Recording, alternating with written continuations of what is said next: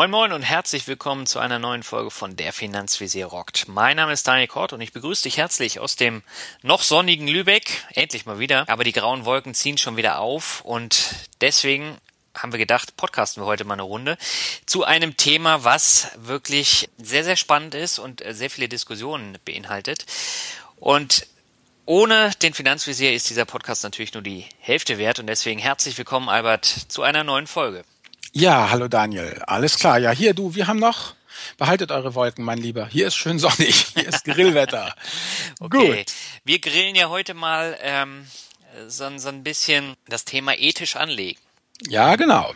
Und du hast einen sehr coolen Einstiegsspruch. Vielleicht möchtest du den mal kurz vortragen. Ja, Mensch, Daniel, mein Vorstellungsspruch ist äh, von äh, François dem Sechsten Herzog de la Rochefoucauld und der hat ganz pointiert ausgedrückt, häufig tut man Gutes, um ungestraft Böses tun zu können.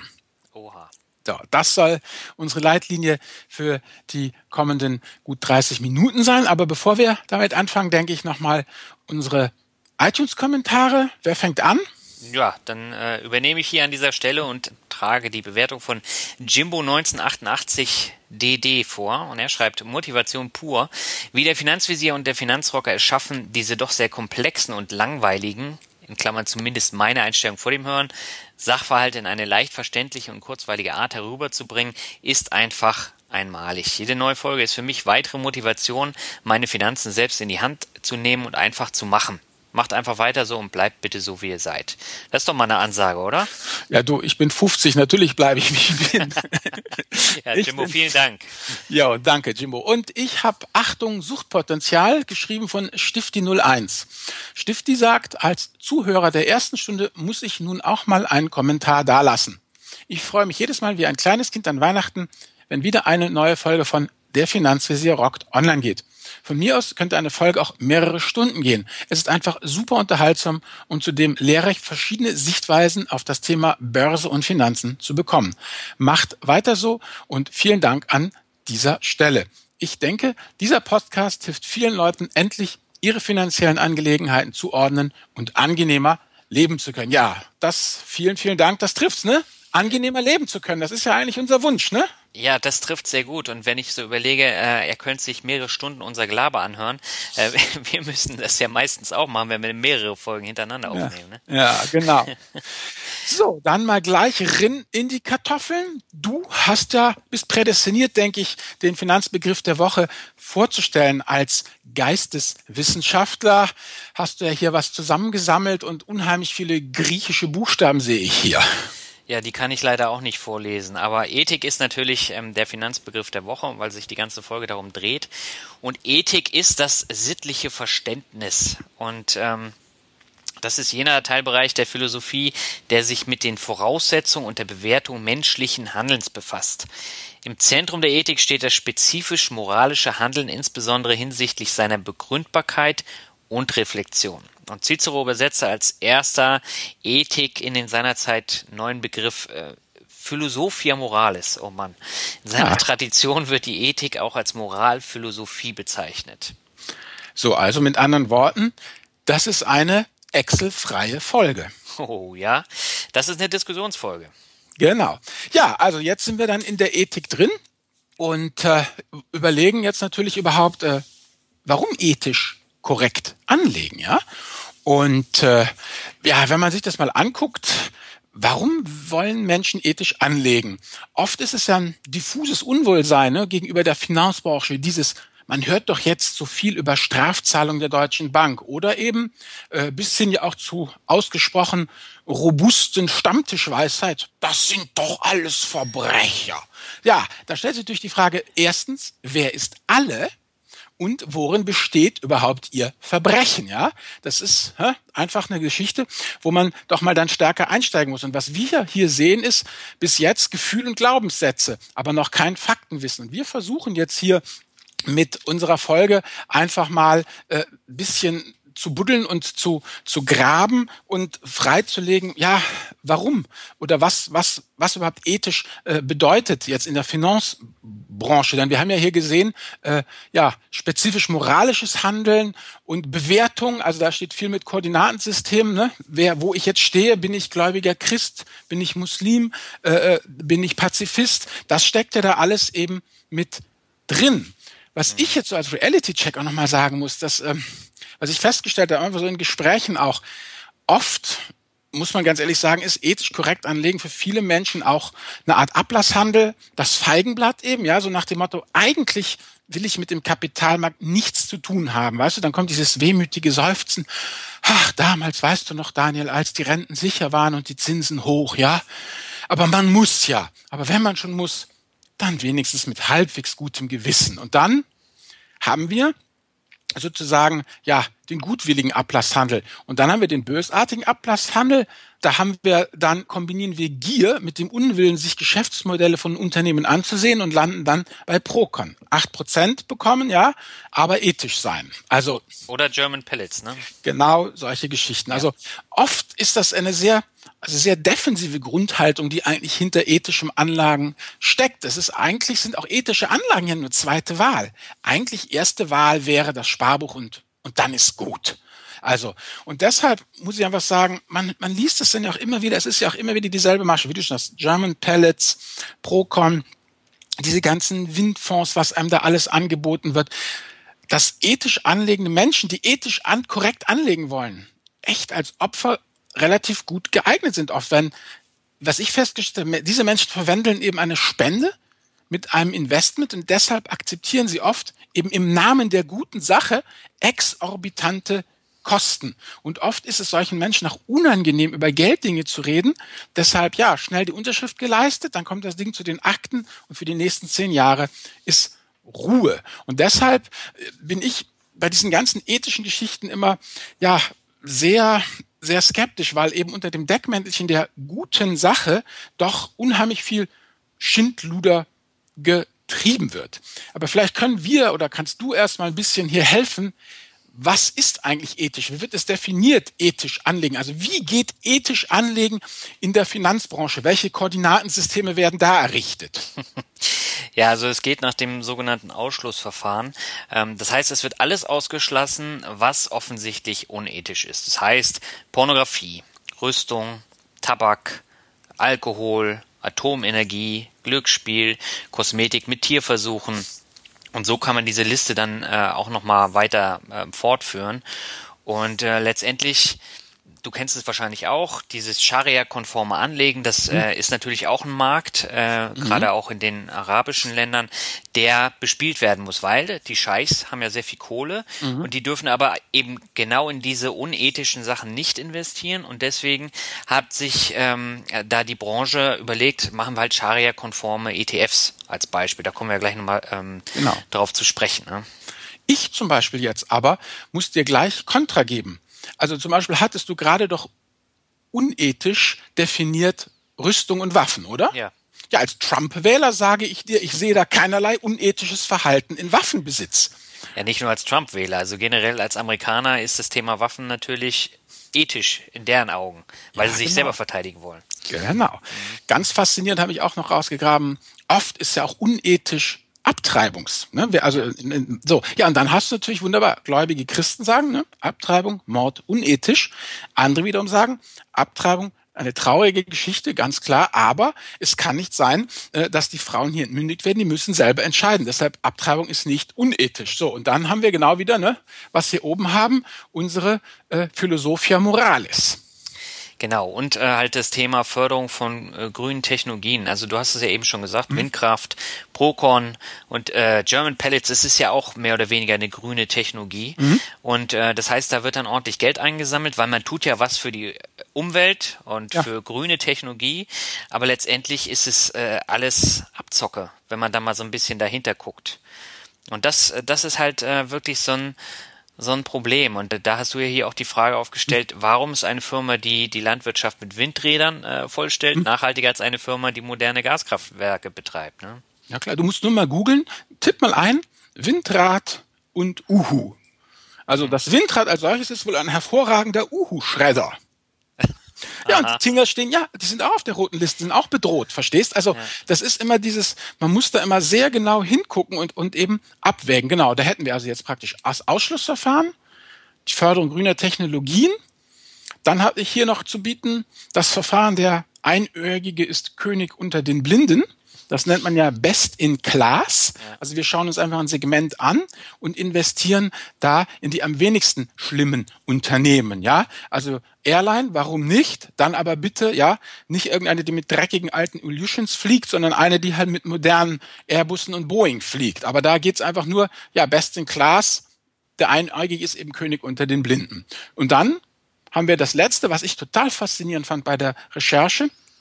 Äh, man kann ethisch anlegen, indem man das Management der Firmen durch Beiräte zutexten lässt. Also, da bilden die Investorengruppen einen Beirat und versuchen dann, so heißt es da in diesem Prospekt, das Management für Nachhaltigkeitsfragen zu sensibilisieren. So, ist eine super Sache, sag ich dir. Dann, ne, nimm an, ähm, ich bin hier eine äh, Pensionskasse, ja, ist institutioneller Investor, ich die Pensionskasse und du bist der CEO der großen Firma. Und ich texte dich jetzt regelmäßig zu, ja, Herr Kort, wie sieht denn das jetzt bei Ihnen aus im Unternehmen mit Nachhaltigkeit? Und dann sagst du, ja, Herr Warnecke, so und so. Mhm, mhm, mhm. Und dann kommen kritische Nachfragen, ja, von der Presse und so. Und dann können wir beide aber immer glaubhaft versichern, ja, wir haben über das Thema Nachhaltigkeit gesprochen. So. Das ist super für mich, denn ich kann hinter das nachhaltig ein Häkchen machen. Ich investiere nachhaltig, kann ich also meinen Kunden sagen, den Versicherungsnehmern. Und du kannst auch ein Häkchen machen und kannst dich auch als progressiv äh, ja, präsentieren. Und wir haben drüber gesprochen. Ist doch schön, oder? Ja, also mich überzeugt das jetzt nicht so wirklich. Tja, also mit anderen Worten, das sind alles ziemliche Kröcken, diese vier Verfahren. Da muss man wirklich ganz genau äh, hingucken. Ja, aber das heißt jetzt übersetzt, wenn ich jetzt äh, trotzdem grün anlegen will, in was investiere ich denn dann? In ETFs, in klassische Fonds oder wie läuft das dann ab? Ja, du hast ja mehrere Möglichkeiten, ne? wie du sagst, ETFs, klassische Fonds, Einzelanlagen. Und da sollten wir jetzt einfach mal eben äh, durchgehen. Da gibt's jetzt also zum Beispiel hier mh, hm, den ähm, den, den Ökovision Classic. Ökovision Classic, ähm, das ist ein Klassiker unter den ökologischen Investmentfonds, ist ein international anlegender Aktienfonds seit 96 unter strenger ethisch-ökologischer Richtlinien, vorwiegend in kleine und mittelgroße Unternehmen. So, also dann habe ich mal Folgendes gemacht, dann habe ich den verglichen äh, mit äh, mit dem MSCI World einfach ja. und äh, nach zehn Jahren hatte halt dieser Ökovision Classic ein Plus von 34 Prozent und die zehn Jahres Performance des äh, MSCI World einfach breit gestreut passiv war bei 74 Prozent, also mehr als das Doppelte einfach. Ja.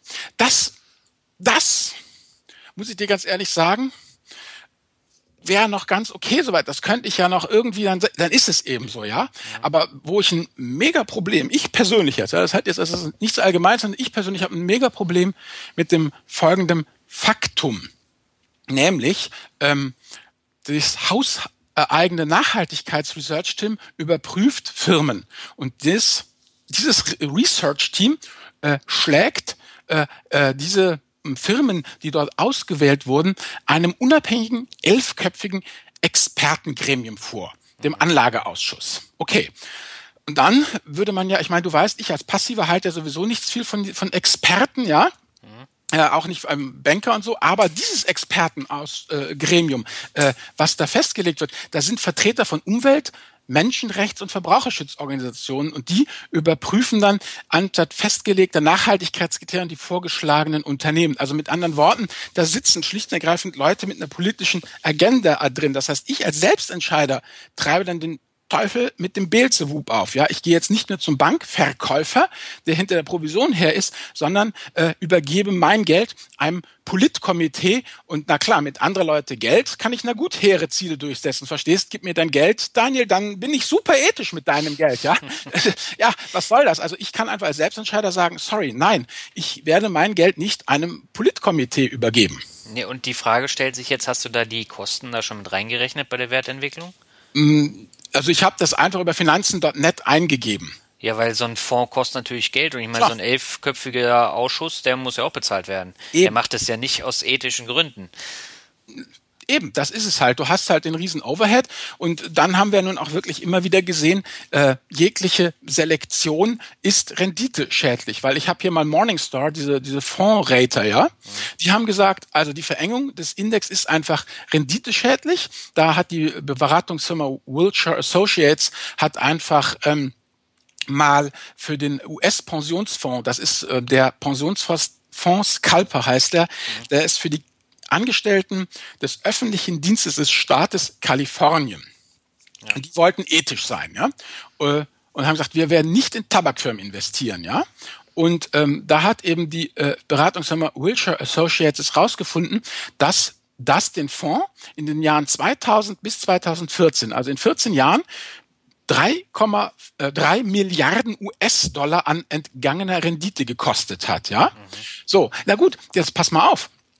Jetzt sage ich, das ist extrem unethisches Verhalten, weil ich ja, als äh, Kalifornien, als Angestellter des Staates Kaliforniens, der womöglich keine besonders große Rente bekommt, der einfach auf jeden Fitzel Rendite angewiesen ist, womöglich, ja, hat mich die Entscheidung, dieses Pensionsfonds, die halt gut dastehen wollen in der Presse, kostet mich womöglich die 50 Dollar im Monat, ja, die ich brauche, weißt, um mein Haus zu behalten oder um mit meinen Enkeln mal irgendwie ein Eis essen zu gehen und all solche Geschichten. Also das heißt, mh, da wird ja dann auch äh, einfach mit dem Geld anderer Leute aus ethischen Gründen äh, auf Rendite verzichtet. Und da ist halt die Frage, ist das denn großartig ethisch? Naja gut, also sagen wir so, das ist das Negative. Das Positive sagt Morningstar, ethische Firmen haben aber tendenziell weniger kostenträchtige Skandale am Hacken. Das mhm. stimmt und das ist gut für die Rendite.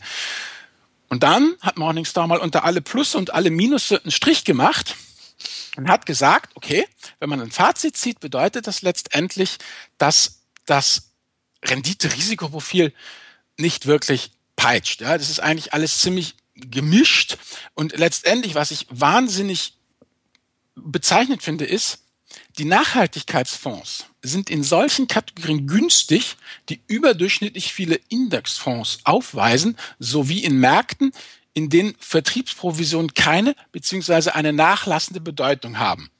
Merkst du was? Die nicht ethischen oder die Konkurrenz drückt auch da die Kosten. Und so wie du eine Nische gefunden hast, wo du mit der Nachhaltigkeit, wie ich es oben schon sagte, auf Opferfang gehen kannst, zack, gehen die Kosten hoch. Ja, hat mich jetzt auch nicht überzeugt. Ähm, dann lass uns doch mal über ETFs sprechen, die auf nachhaltige Indizes setzen. Also mir fällt da jetzt einer ein, den ich selber im Depot habe, nämlich der World Water äh, Index. Da gibt's eine Variante von äh, Luxor. Mhm. Den habe ich mir damals gekauft, weil das Thema Wasser ja immer wieder ein großes Thema mhm. ist. Mhm. Und ähm, da ist es ja so in Kalifornien, da sind die ganzen Flüsse und Seen, die sind mhm. teilweise komplett verschwunden. Und mhm. das heißt, so das Thema Trinkwasseraufbereitung ähm, ist riesig. Und ich meine, nicht nur äh, in den USA, sondern eben auch äh, in Afrika vor allem. Mhm. Und äh, das heißt, das Thema Wasser wird auch in 20 Jahren noch ein riesengroßes Thema sein, weil dann ja noch weniger Wasser da ist als jetzt heute. So, mhm. und ähm, das heißt, wenn ich jetzt mal so nachdenke äh, und in die Zukunft schaue, zumindest versuche ich das, dann lohnt sich ja eigentlich so ein ETF, oder nicht? Ja, klar. Aber du argumentierst jetzt nicht aus der ethischen, das wird ja aus der, der dieser World Water Index, der wird ja immer auch geführt unter ethisch. Du äh, sagst ja einfach, das ist ein Bedarf da ja. und der muss gedeckt werden. Äh, du sagst ja nicht, und der muss irgendwie gedeckt werden, dass auch die Ärmsten der Armen genug Wasser haben und all solchen Geschichten. Das interessiert ja nicht. Also äh, es ist halt eine Branchenwette, dazu kann man stehen, wie man will. Aber es ist für mich nicht ethisch, weil die in deinem Luxor World Water ETF, genau, die, die Nummer eins da, das sind zehn Prozent davon, ist American Water. Und das ist ein ganz normales US-Wasserwerk. Das wird halt an der Börse äh, gehandelt. Und wenn du mal eingibst American Water Scandals, mhm. dann findest du massenweise, äh, dass die halt die Kommunen abzocken und miesen Service liefern und dass sie im, hier genau, der Knaller. 2014 mussten die 390.000 Dollar Strafe zahlen, weil die schlicht und ergreifend arsenhaltigen Klärschlamm auf irgendwelche verklappt haben, auf irgendwelchen, äh, äh, äh, na, wie heißt es noch gleich hier, Landfills, na, Müllkippen, Mülldeponien, die dafür überhaupt nicht ausgemacht werden. Also mit anderen Worten, äh, diese ganzen äh, äh, egal, auch diese Timber and Forestry, weißt du, dieser, dieser Waldindex, genau dasselbe, den muss ich noch sagen. Also das ist genau dasselbe äh, auch eine Sektorwette, 25 Firmen und die Firmen, die da drin arbeiten, das sind, sind Monster. Also da die, die, die Nummer eins da ist Weyerhäuser, heißt die. Kennt kein Mensch, aber die bewirtschaftet knapp 14 Millionen Hektar Wald. Und wenn du ein bisschen recherchierst über Weyerhäuser, die sind erst total spät zu einer geregelten und nachhaltigen Forstwirtschaft übergegangen. Die haben sonst einfach nur abgeholzt, ja? ja. Und jetzt so sieht's einfach aus. Das heißt, bloß weil da Holz, ja, nee, ein Holzindex ist, ist nicht irgendwie, weißt du, der Almöhi, wie er dann in die Alpen geht und da äh, in seinem Wald rum rumhämmert und dann mit dem äh, Haflinger die Bäume, Baumstämme da rauszieht. Das ist halt ein knallhartes Business. Ja, und äh, der, ich glaube, der größte Posten in diesem World Water Index ist Nestle. Und Nestle hat ja hm. eine, eine Tochterfirma, nennt sich Nestle Waters. Und Nestle, so bekannt es ist, hat auch richtig Dreck am Schuh was jetzt äh, Kinderarbeit angeht beim Kakaoanbau, unfairer Handel, äh, Betrug, Spra Preisabsprachen, Tierversuche, Regenwaldzerstörung, ähm, das wird alles auch mit dem Namen Nestle verbunden. Da braucht man sich nur mal die Wikipedia-Seite angucken oder hier in dem Buch von Marc Friedrich, da ähm, wird halt auch ähm, äh, von einem Mord an einem kolumbianischen Gewerkschafter geschrieben, wo, wo Nestle den praktisch in Tod getrieben haben soll. Und das sind natürlich Sachen, äh, das hat überhaupt nichts mit Ethik zu tun. Ja, eben, genau. Also was ich halt gerade denke, gerade Gas, Wasser, Strom, da gibt's ja dieses äh, ja, sperrige deutsche Wort kommunale Daseinsfürsorge. Mhm. Ich frage mich, ob ähm, eben solche Sachen eigentlich gerade nicht börsengehandelt werden sollten, sondern eben sich in staatlichem Besitz äh, befinden. Denn eine Firma, die eben in so einem äh, ETF drin ist, da hat man ja meiner Meinung nach fast schon eine dezidiert unnachhaltige Auswahl, weil diese Firmen müssen sich ja am Markt profilieren, die müssen ja Profit machen, die müssen ja äh, jedes äh, Jahr oder nee, hier sind amerikanische äh, Firmen, alles halbe, alle Vierteljahre müssen die ausschütten, müssen Quartalsbericht liefern, die müssen einfach äh, performen, ja, und äh, ob man da nicht einfach wirklich, äh, ja, genauer hingucken muss, äh, was man sich da eigentlich ins, ins Depot passt. Also Wasser ist nicht gleich Öko. Wasser ist erstmal äh, wie, ja, Wasser ist wie Rohöl oder Gold erstmal ein Rohstoff. Mhm. Aber das heißt, wenn ich jetzt Muslim bin ne, und Scharia-konform ja. anlegen muss, ja. ähm, das heißt, ich brauche dann ETS, wo kein Alkohol drin ist, kein Glücksspiel, genau, kein Tabak genau. und Waffen. Und äh, das kann ich ja als äh, westlicher Anleger auch kaufen, oder? Ja, natürlich kannst du das. Das ist dann einfach, äh, ähm, wenn ich das richtig verstanden habe bei der Recherche, ist es eben so, dass dann eben, wenn ein äh, Scharia-konformer ETF aufgelegt wird, dann äh, äh, gibt es halt den entsprechenden religiösen, äh, ja, also äh, äh, äh, Führer, der sich das anguckt, bestimmte Leute, die halt einfach äh, darüber befinden, ob das Scharia-konform ist oder nicht. Und wenn das Siegel drauf ist, dann dann kann man das kaufen. Da kannst du den MSCI World Islamic kaufen oder Emerging Market Islamic. Also musst einfach nach Islamic in den, in den Indizes suchen und die ETFs, die dann rausfallen, kriegst du. Die kannst du kaufen. Okay, und dann gibt's ja noch so äh, Geschichten wie in MSCI World oder in Emerging Markets, die dann auch in die Richtung äh, ethisch gehen, oder? Ja, genau. Die gibt's ja. Die heißen dann meistens heißen die Sustainability mhm. oder eben äh, äh, ähm, ja, Sustainability, warte, habe ich denn hier? Sustainability ist, ist oft dabei oder dann eben, genau, hier Joe Jones Sustainability oder Socially Responsible ist das zweite. Also die müssen, also wenn man, wenn man sich für nachhaltige ETFs interessiert, dann muss man einfach nach Sustainability suchen, nach Nachhaltigkeit oder nach Socially Responsible. Und da findet man dann eben MSCI World, Emerging Markets, Japan oder eben vom Dow Jones eben die, die Indizes, die dann in Europa, Schweiz oder auch eben natürlich weltweit investieren.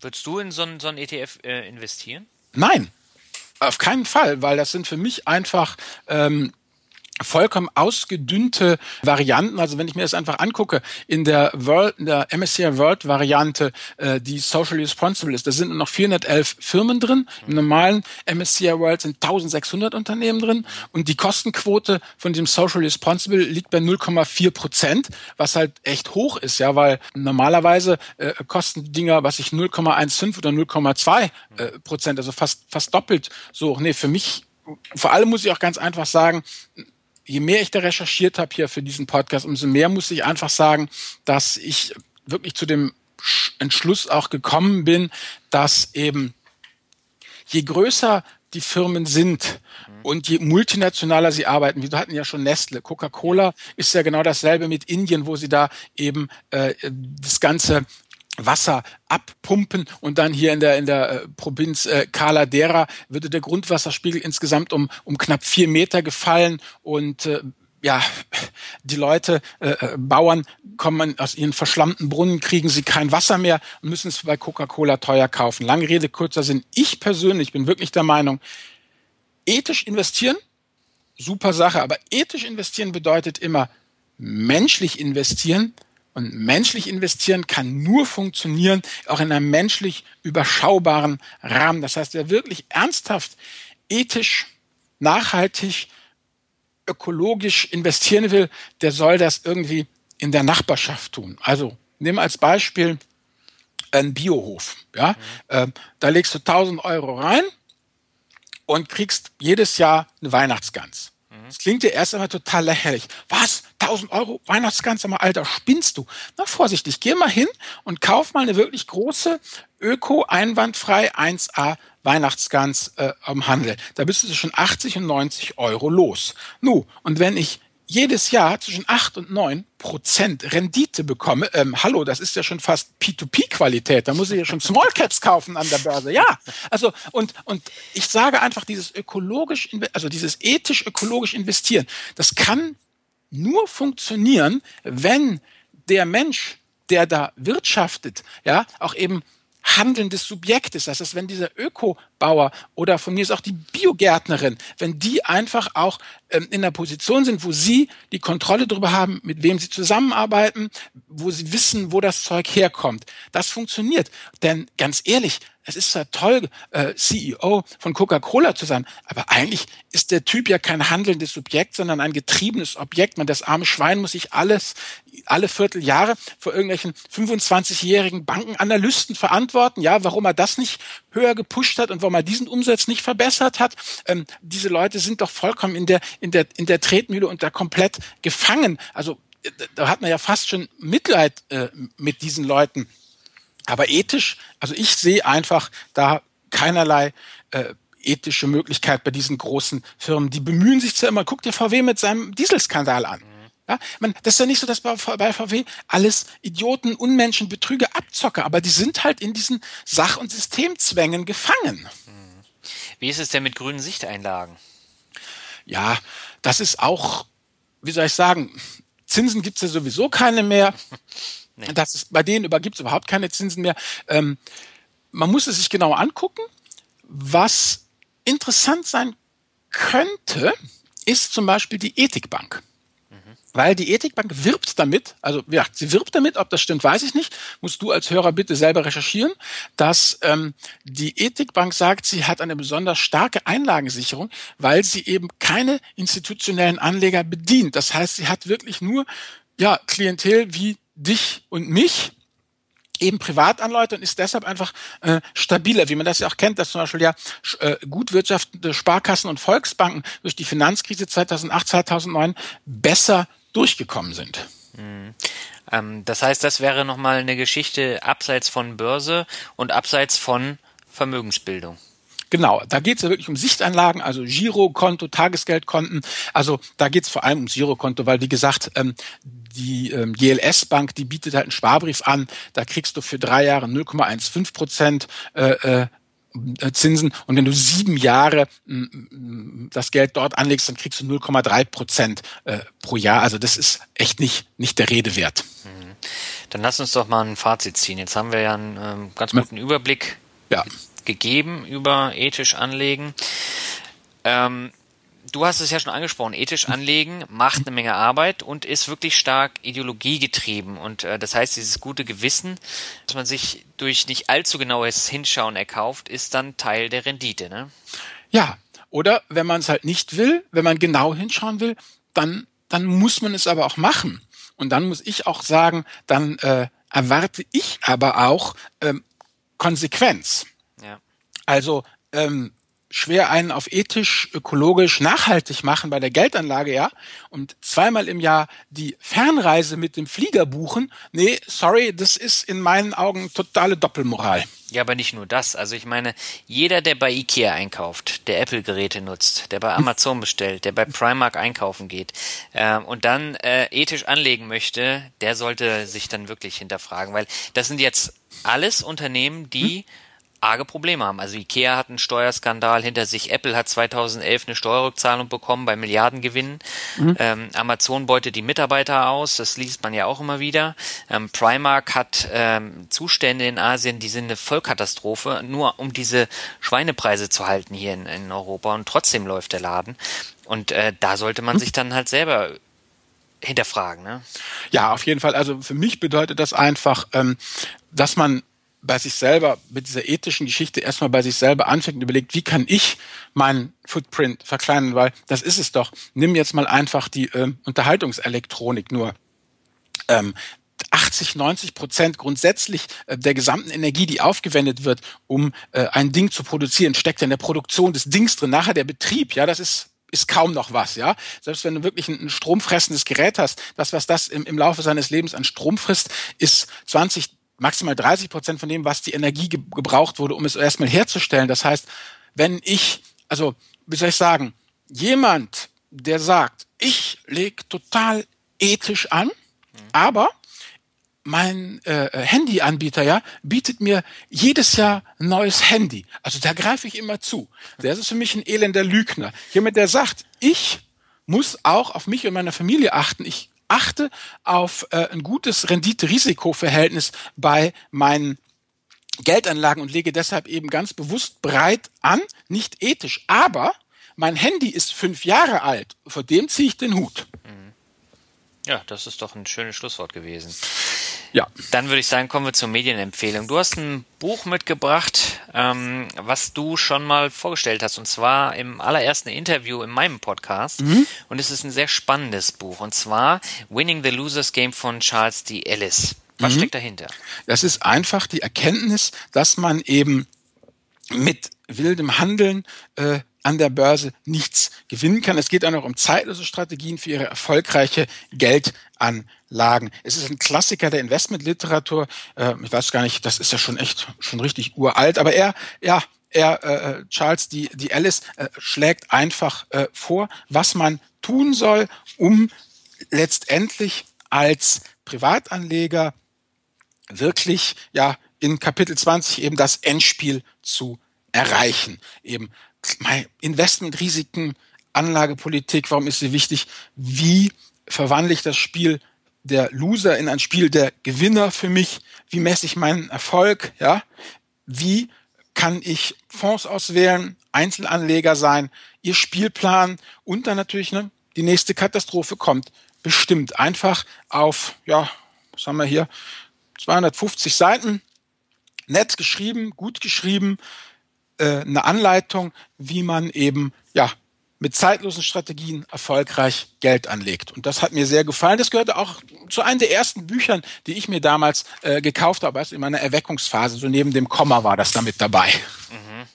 Ja, das ist auch eine gute Mischung. Ne? Der Komma hm? ist ja manchmal so ein bisschen trocken. Da klingt das jetzt ein bisschen lebendiger.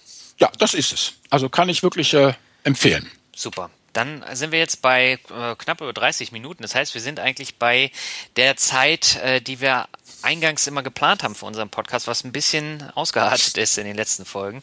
Da würde ich sagen, machen wir jetzt einfach mal bei äh, 33 Minuten Feierabend, oder? Ja, meine Lieben, also dann seid ethisch, bleibt sauber, aber belügt euch nicht selber. Genau. Hinterfragt dann auch mal die Läden, wo ihr dann einkaufen geht, wenn ihr sagt, ihr wollt ethisch anlegen. Ähm, weil da kann man auch eine Menge rausholen. Genau. In diesem Sinne, schönen Abend noch, bis bald. Bis bald, tschüssi. Ciao.